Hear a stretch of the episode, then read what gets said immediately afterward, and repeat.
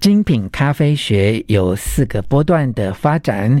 第一波的重点是从一九四五年到一九六零年，主要是以雀巢这种即溶的咖啡为主啊。第二波是从一九六六年到一九九零年，比较强调重烘焙，有巧克力的味道，同时也加入了拿铁。这个阶段是以星巴克为代表。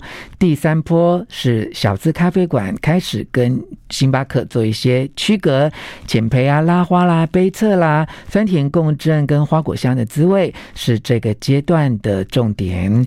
第四波是从二零一五年气候变迁之后，以咖啡农为主的一种发展趋势。One, two, three, hit it. 吴若全，全是重点，不啰嗦，少废话，只讲重点。我是洛泉，欢迎来到全市重点。大家都很喜欢喝咖啡，但你真正了解咖啡吗？今天请到咖啡界的一代宗师啊，韩怀宗老师来跟我们分享他的第四波精品咖啡学。我们先跟韩怀宗韩老师来打招呼，韩老师您好。哎，大家好，那、呃、各位咖友大家好，咖友咖友，喜欢咖啡的朋友哈。嗯好，那么其实呃，有些朋友可能知道哇，咖啡有第几波第几波，但因为老师这本书特别强调第四波精品咖啡学啊，所以是不是大概很简单扼要的跟我们聊一下咖啡从第一波到第四波每个阶段的一些主要的进展跟变化呢？好的，呃，其实。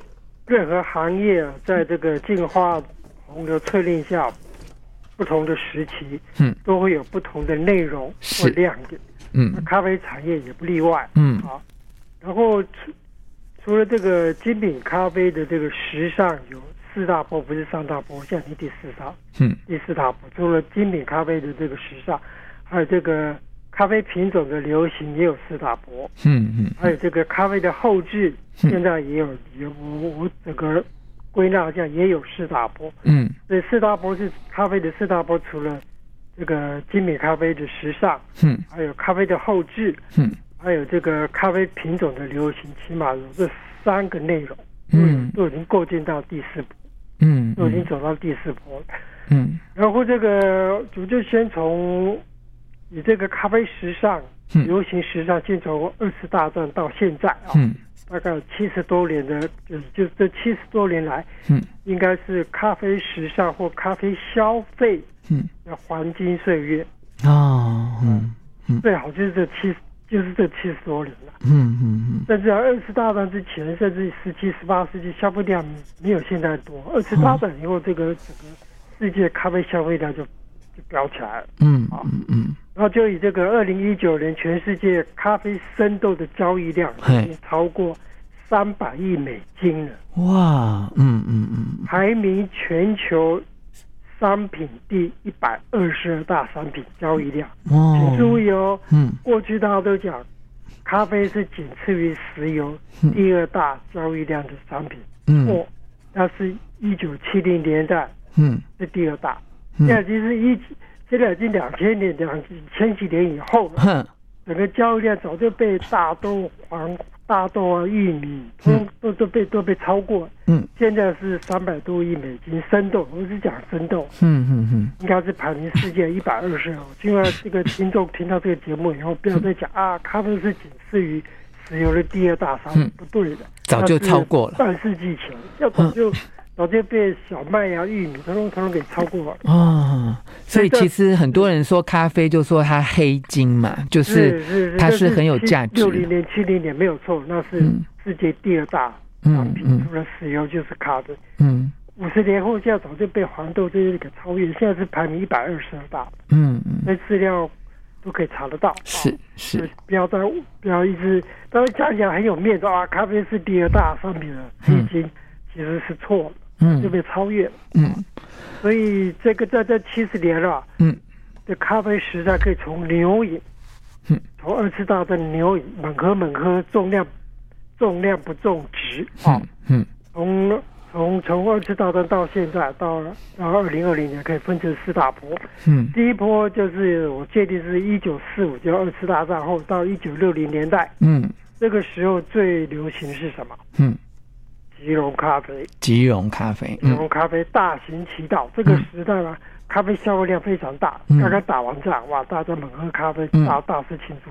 嗯，那这咖啡消费量很大，那时候流行这个即溶咖啡。这时候喝咖啡嘛，嗯，都是要加糖，嗯，加奶精，嗯，这是一个时尚，一个潮流。嗯嗯嗯。那时候的主导品牌就是雀巢啊，嗯嗯，麦斯威尔啊，嗯，Dear Brothers、这些在那时候是可以说世界量最大的。嗯，那时候就是咖啡就是讲求快速，马上就可以补充到咖啡因。嗯，在一九四五到一九六零年代，这是第一波就是速溶咖啡。嗯，那时候都是重质，重重量不重质。嗯。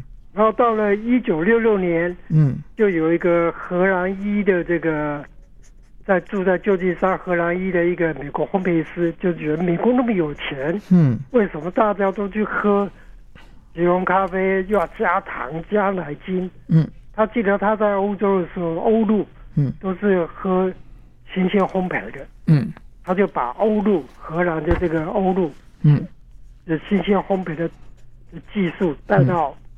旧金山来，嗯，那时候他是强调是那时候都是重培，烘焙很深的，烘焙度都到二爆以后，嗯，哇，这样有没有印象？那、嗯、在这个三十年前，我们、嗯、我记得我现在已经将近七十岁了，嗯，就记得八零年代、九零年代那时候大家都喝的咖啡都起码二爆以后，嗯嗯嗯，都是这样油滋滋的，嗯，没有没有出油的咖啡就觉得咖啡不够味，嗯，啊，就是这个是第二波最流行就是重培、深培，嗯。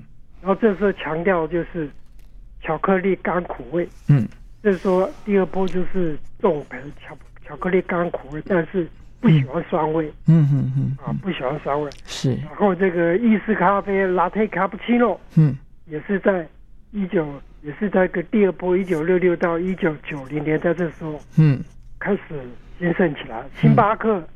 跟 Peet's Coffee 就是第二波的代表、嗯、代表品牌，嗯、大家印象都很深。是，然后这时候呢，就是强调店里面可以自己烘焙，但烘焙度比较深，嗯，所以都习惯加奶，嗯，加加奶来调味。嗯、是，然后这时候就这这这那时候第二波就批判第一波，嗯，不要喝罐头咖啡。那、嗯、那时候咖啡那时候第一波的时候，咖啡即使熟豆都放放在罐头里面打开来喝，要不然就是。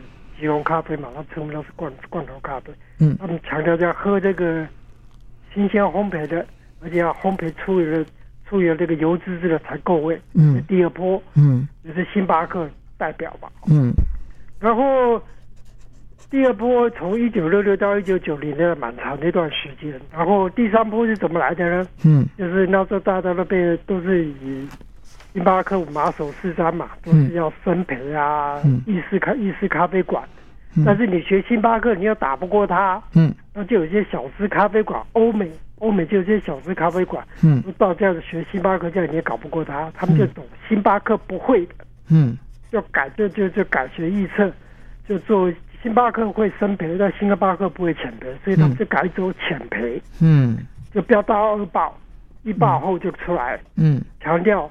酸甜正，酸酸甜甜的，嗯，浅焙咖啡拉花，嗯，强调杯测仪式，嗯，哦，所以那时候那时候就改走星巴克比较不会区隔市场，嗯，哎，就就就就就这样误打误撞，哎，真的就杀出一条血路出来，嗯，嗯。就可以跟星巴克分庭抗礼，嗯，那这些强调强调这个浅焙，嗯，花果韵酸味的，嗯，还有就是除了意式咖啡以外，他们也强调。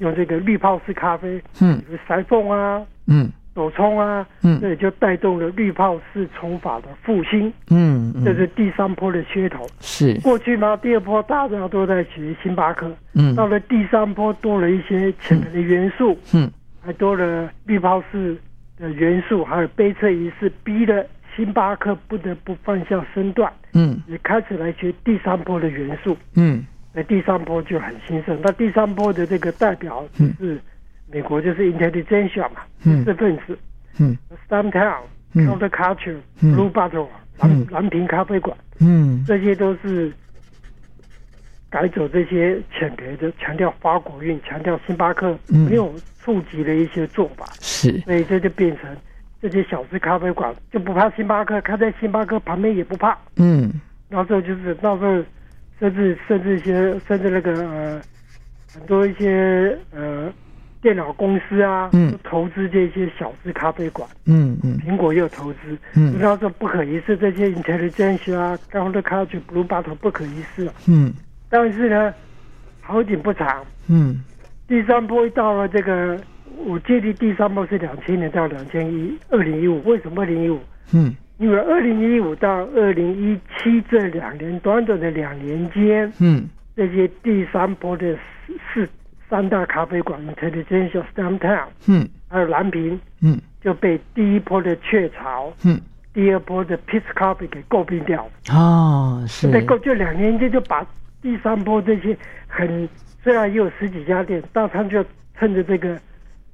这些财大气粗的第一波、第二波，就趁着第三波这些小资咖啡馆，嗯，还来不及长大，嗯，我就先把你给收编了，嗯，然后二零一五、二零一七就把第三波这些三大咖啡馆统统给诟病掉，嗯，所以第三波就寿终正寝了，我就决定从二零一五以后就被诟病了，然后就正式结束。第三波寿终正寝，并。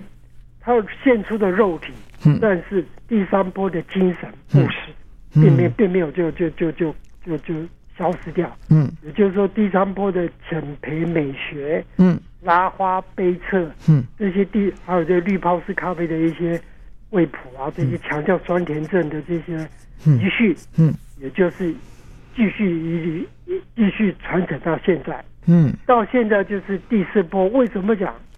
虽然那个刚才讲那个小资咖啡咖啡馆，二零一五年、二零一七年被诟病后，说第三波就结束了。嗯，但是他的精神不死。